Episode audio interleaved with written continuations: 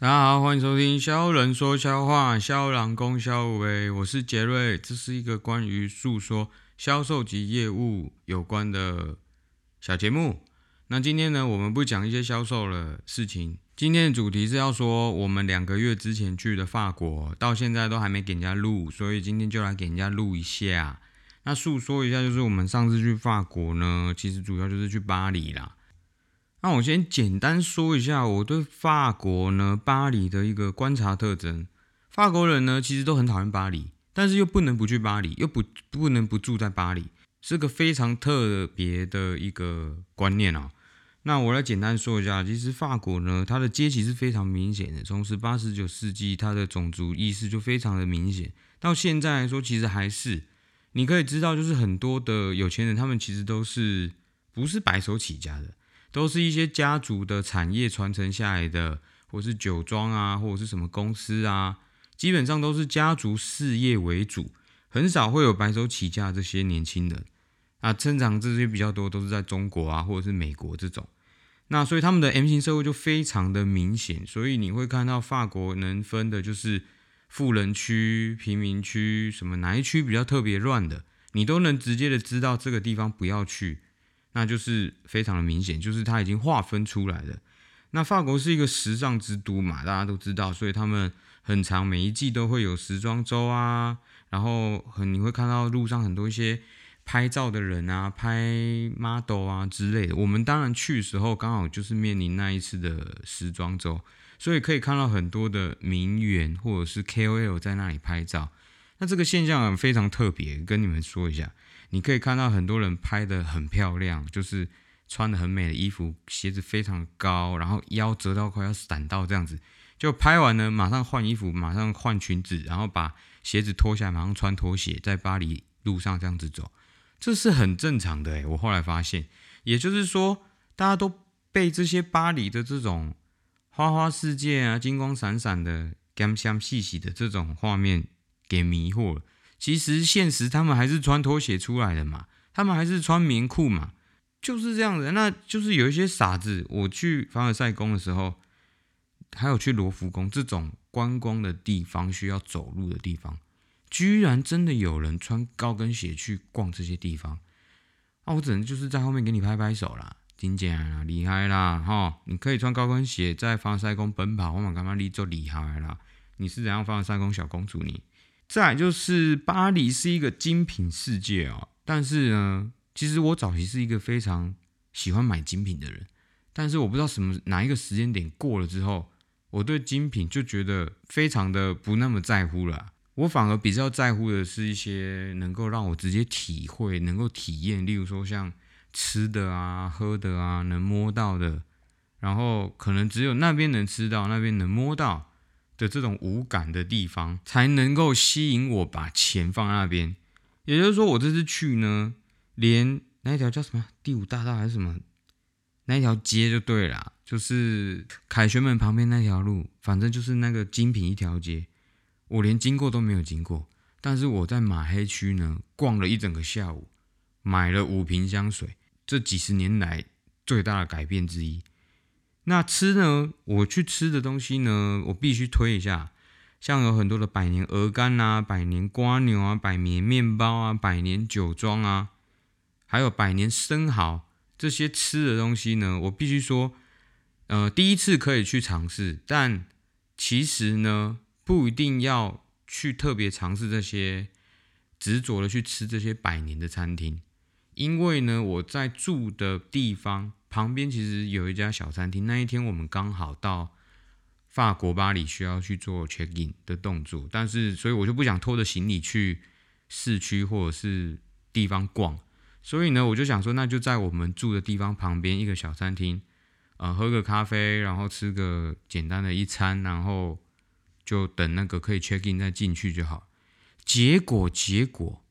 那一家店。既然是我在法国巴黎吃到数一数二好吃的餐厅，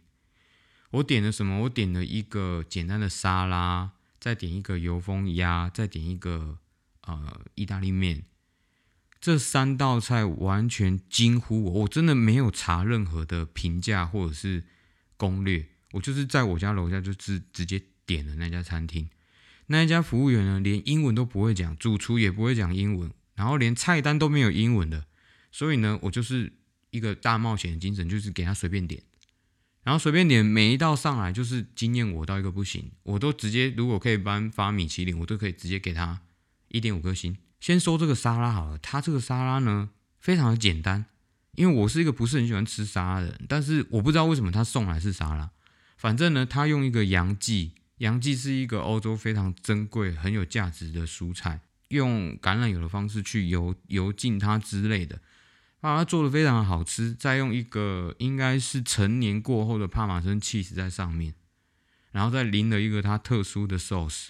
Oh my god！这个沙拉简直吊打所有的什么百年餐厅。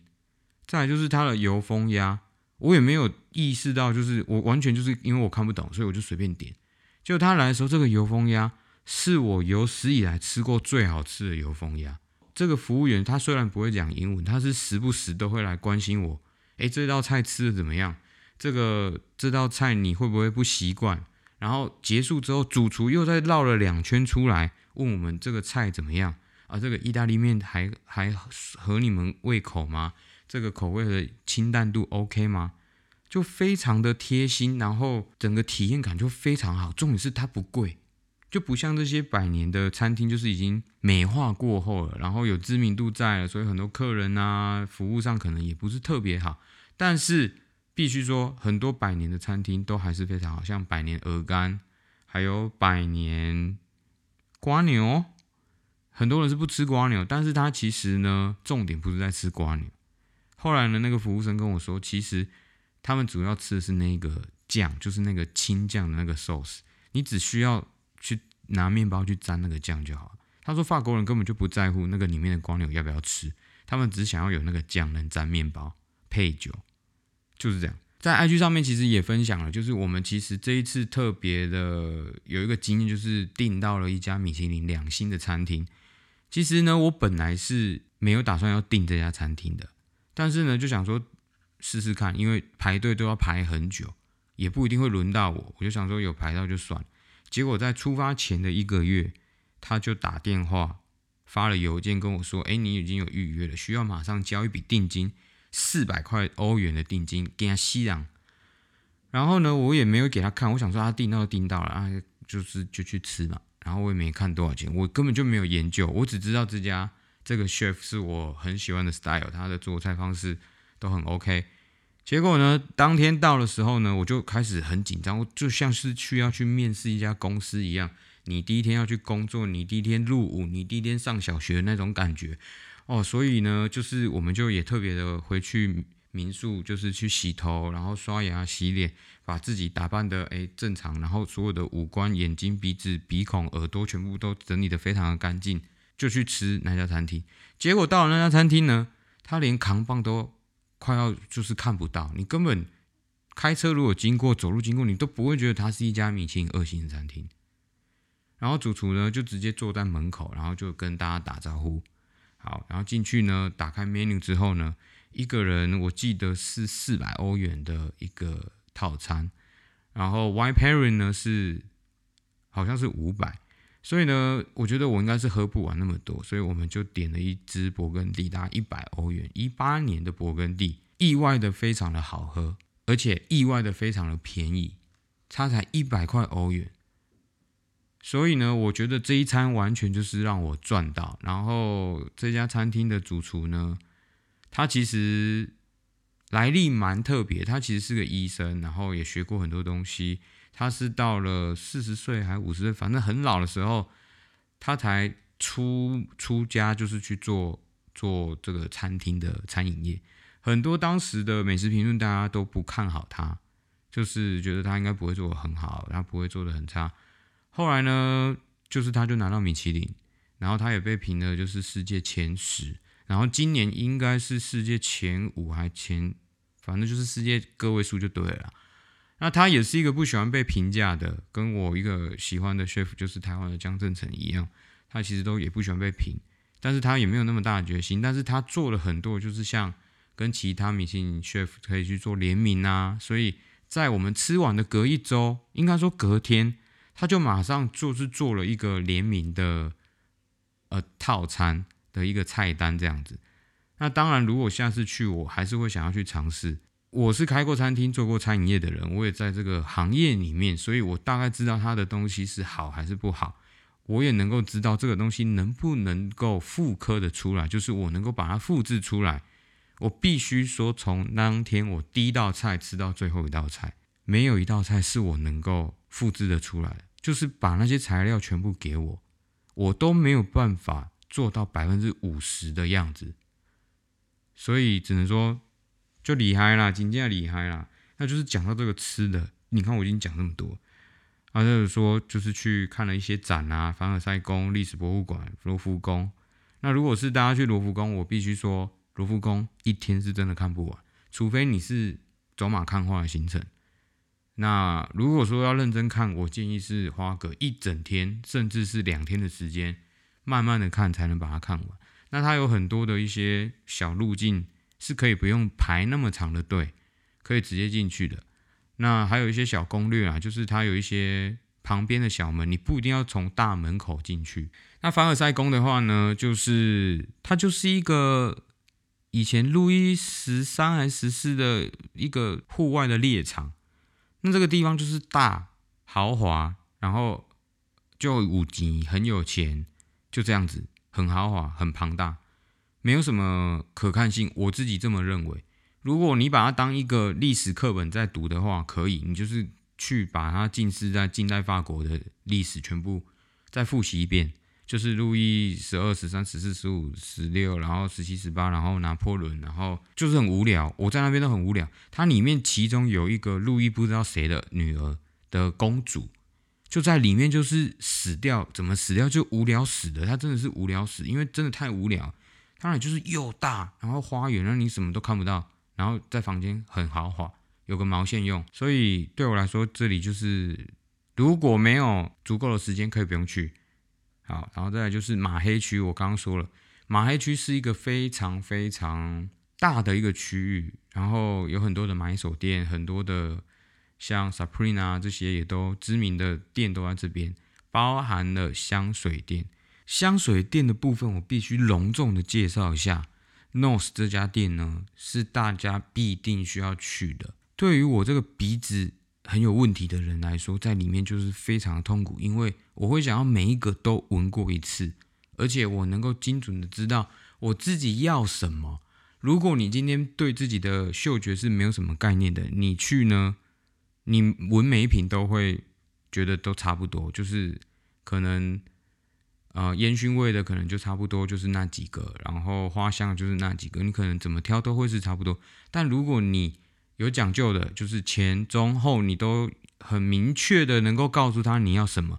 这里的店员超级专业，你可以跟他讲你的要求，他会去找你要的前调、你要的中调、你要的后调，还有你的主调是什么，他都能够明确的告诉你。他们的每一个店员都非常的专业。或者是你告诉他你现在有的香水类别，然后他会去帮你找一个适合你的香水。所以这家店呢，它也是一个香水集合店，包含了很多知名的品牌，那也有一些商业香在里面。但是有些商业香呢，我觉得它这边的库存量可能会比较多。如果是比较比较有些国家比较少的，你可以在这里买得到。再就是另外一家是 Doris Tree，它就是呢川久保玲设计的一家门店，那里面有它的香水，它也是一个集合店，但是就没有像 Nose 这么多，也没有像 Nose 这么专业，但是基本上 Nose 有的，它这里不会有，它这里有的 Nose 不会有，所以呢 Doris Tree 呢，我也是非常推荐的一家香水集合店，当然我们也在这边也买了香水，那再就是很多的买手店嘛，黑区非常的多。它里面也有一些小众的香水，你可以进去去闻。那我在这边找到一家我非常非常喜欢的味道，它是一个非常非常重的烟熏味，就是你可以想象是一个非常老烟枪、非常老烟枪的人，然后他点着一支雪茄，拿着一杯威士忌，然后呢刚洗完澡出来，但是。整身都是很浓的雪茄味。哇，这个味道就是非常特别。然后在那天，我就是本来我就在犹豫到底要不要买，后来呢，我去逛了一整个马黑区之后，在他打烊的前半小时，我还是决定再走半小时冲回去买这一瓶香水。它实在是太特别了。之后我会在 IG 跟大家分享这一瓶香水到底有多厉害。但是这个味道就是因人而异，因为这就是很主观的味道，不是每一个人都能够。接受这么大的烟熏味，这么大的烟感味，那只能说整个在法国这个时候呢，让我的整个体感啊，又得到一个新的认知，就有点像太阳状这样子。你的味觉呢达到了新的境界，然后又又新的境，你一直以为你的味觉已经到天花板了，到了之后就它又被突破了，然后原本你喝酒的呃。味觉、味味味觉感知已经到达了一个顶点。到了这里之后呢，尝试了不一样的东西，你又哇，又像太阳状，就是又喷射出去。啊，包含了姿势啊，尝试到了臭到一个更不行。我原本以为不露气质已经够臭，我又遇到了更臭的，又突破了我的新的境界。所以呢，这一趟旅程呢，整趟来说就是让我的体感跟五感完全像太阳状这样子爆炸。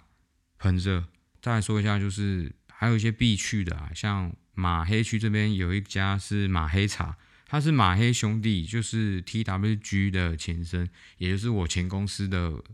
老板，